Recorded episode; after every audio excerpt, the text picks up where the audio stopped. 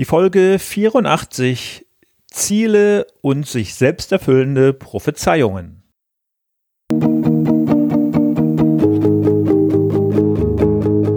Gute Führung braucht Gespür.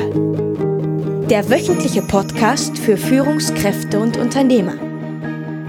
In dieser Sendung geht es um Anregungen, Gedanken und Impulse, mit denen Sie Ihre Führungsaufgaben leicht, schnell, effizient und harmonisch erledigen. Ihr Gastgeber ist wie immer Thomas Reining.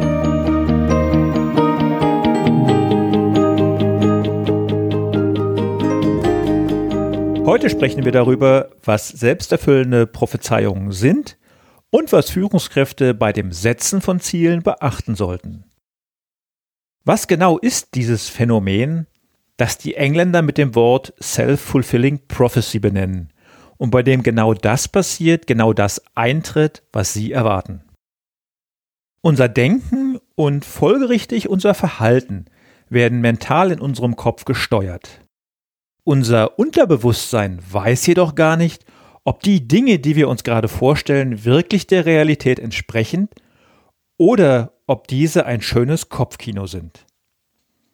Wenn jedoch anschließend genau das eintritt, was wir in unserer Gedankenwelt vorformuliert haben, dann sprechen wir über die sich selbsterfüllende Prophezeiung.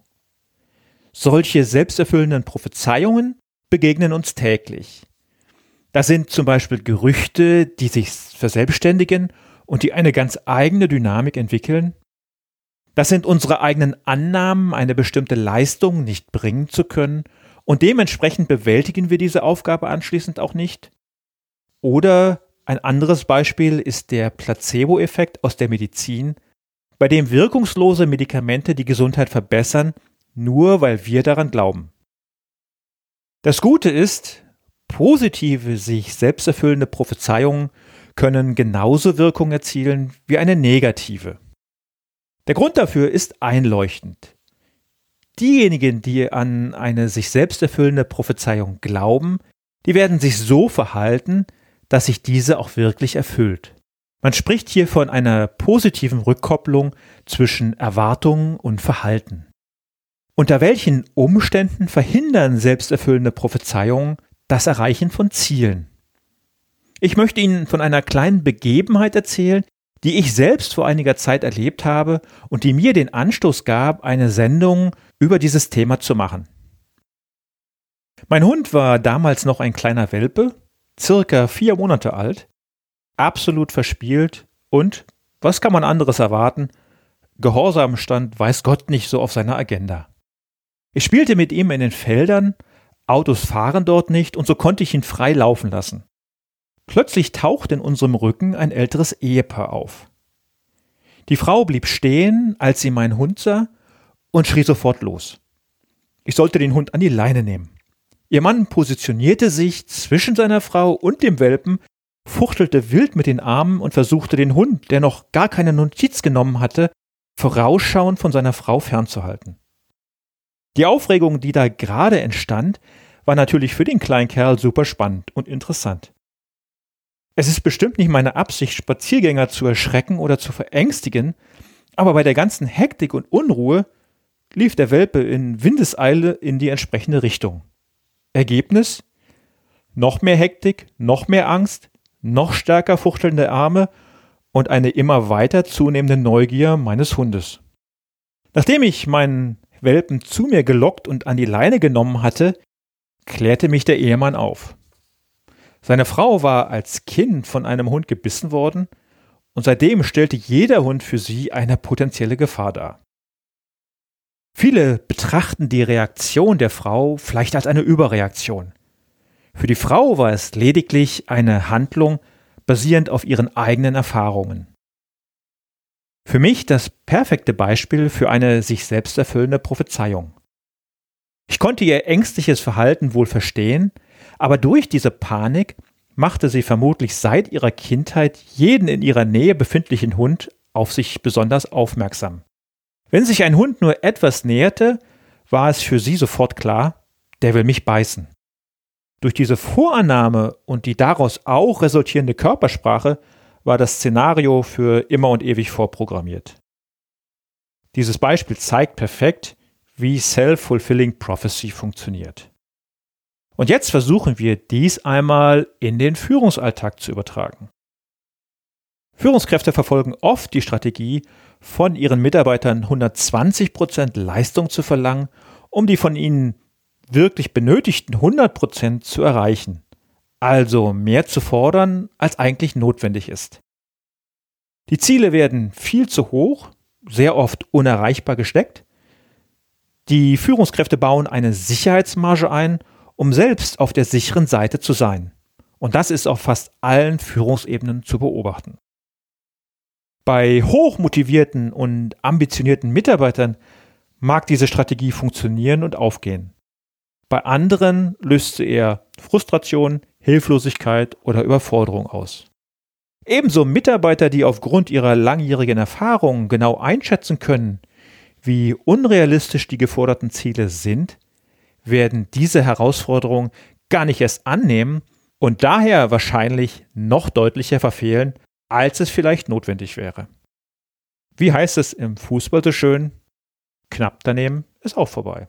Es lohnt gar nicht, sich überhaupt anzustrengen. Aber die gerade schon erwähnten Hochmotivierten, die werden richtig Gas geben. Besonders dann, wenn sie sich durch diese Aufgabe geschmeichelt oder herausgefordert fühlen. Verstärkt wird dies noch, wenn die Führungskraft dem Mitarbeiter den unbedingten Glauben schenkt, er könnte diese zu hohen Ziele auch wirklich erreichen und großen Erfolg erzielen. Die Wissenschaft spricht hier auch über den Pygmalion-Effekt und was dieser Pygmalion-Effekt genau ist, das erkläre ich Ihnen zusätzlich auf dem Blogbeitrag zu dieser Sendung. Wenn solche hochmotivierten Kräfte dann ans Werk gehen, dann kommen sehr oft echte Spitzenleistungen heraus.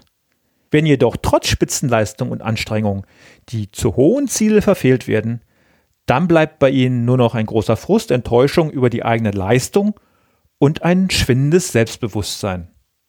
Das kann bis hin zu Selbstvorwürfen gehen und Gedanken wie der Chef hat mir vertraut, ich habe ihn enttäuscht, es ist alles meine Schuld, die laufen dann schon mal durch den eigenen Kopf. In dieser Gedankenwelt taucht gar nicht auf, dass diese Ziele zu hoch und unrealistisch waren. Die Sorge oder sogar die Angst werden anschließend mitgenommen ins nächste Projekt oder in eine neue Aufgabe. Man wird ständig von dem Gedanken begleitet, ich habe es nicht geschafft. Und schon ist man in der Falle der sich selbst erfüllenden Prophezeiung. Mitarbeiter mit solchen Erfahrungen müssen schon ein unerschütterliches Selbstbewusstsein, ein dickes Fell haben um bei der nächsten Gelegenheit das neue Ziel genauso energiegeladen in Angriff zu nehmen. Führungskräfte tragen, was die Zielsetzung angeht, eine große Verantwortung für ihre Mitarbeiter. Ich meine nicht, die Latte so niedrig zu legen, dass jeder darüber springen kann. Ich sage auch nicht, dass Ziele keine Herausforderung darstellen sollten. Das frustriert ebenfalls und lässt das Leistungsniveau absinken. Aber Ziele sollten mit Augenmaß gewählt werden und bei aller Herausforderung auch erreichbar sein. Ein Beispiel für unrealistische Ziele, das ist der Abgasskandal bei einem der größten Automobilhersteller. Da war seitens der Unternehmensleitung von den Entwicklungsingenieuren eine optimale Abgasreinigung zu einem unrealistisch niedrigen Preis gefordert. Dieses Ziel war in dieser Kombination so überhaupt nicht erreichbar. Man konnte in der Presse lesen, welchem Druck die Ingenieure ausgesetzt waren. Und am Ende ging der Schuss nach hinten los und brachte neben großem Frust einen riesigen wirtschaftlichen Schaden für das Unternehmen. Darum mein Tipp, gehen Sie mit den Zielsetzungen für Ihre Mitarbeiter verantwortungsvoll um. Eine gute Führungskraft sollte in der Lage sein, die Ziele richtig einzuschätzen und hat es bei einem vertrauensvollen Umgang mit den Mitarbeitern nicht nötig, solche Tricks überhaupt anzuwenden.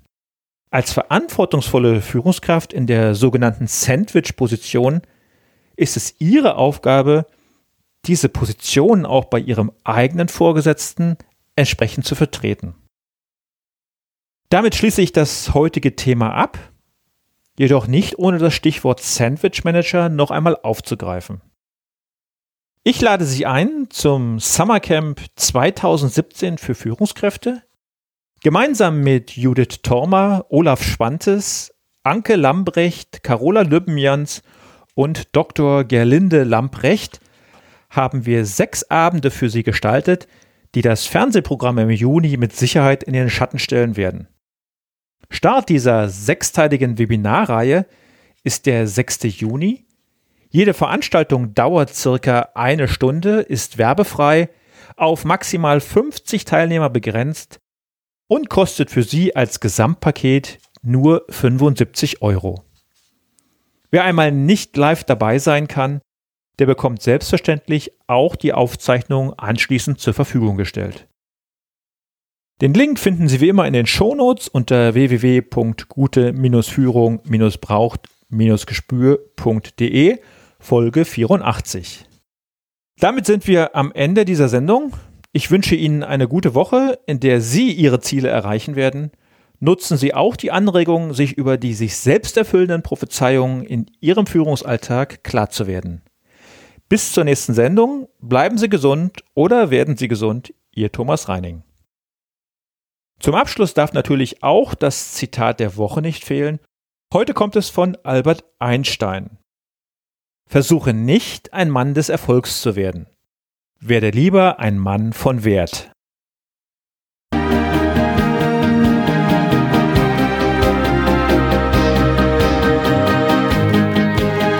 Ihnen gefällt dieser Podcast? Dann bewerten Sie ihn doch mit einer Sternebewertung und Rezension in iTunes. Dies hilft einerseits, diese Sendung weiter zu verbessern und sie darüber hinaus für andere noch sichtbarer zu machen. Besuchen Sie auch den Blog Gute Führung braucht Gespür.de und schauen Sie, was es dort noch Spannendes für Sie zu entdecken gibt. Denken Sie immer daran, Sharing ist Caring und teilen Sie den Link zu dieser Sendung mit anderen Interessierten.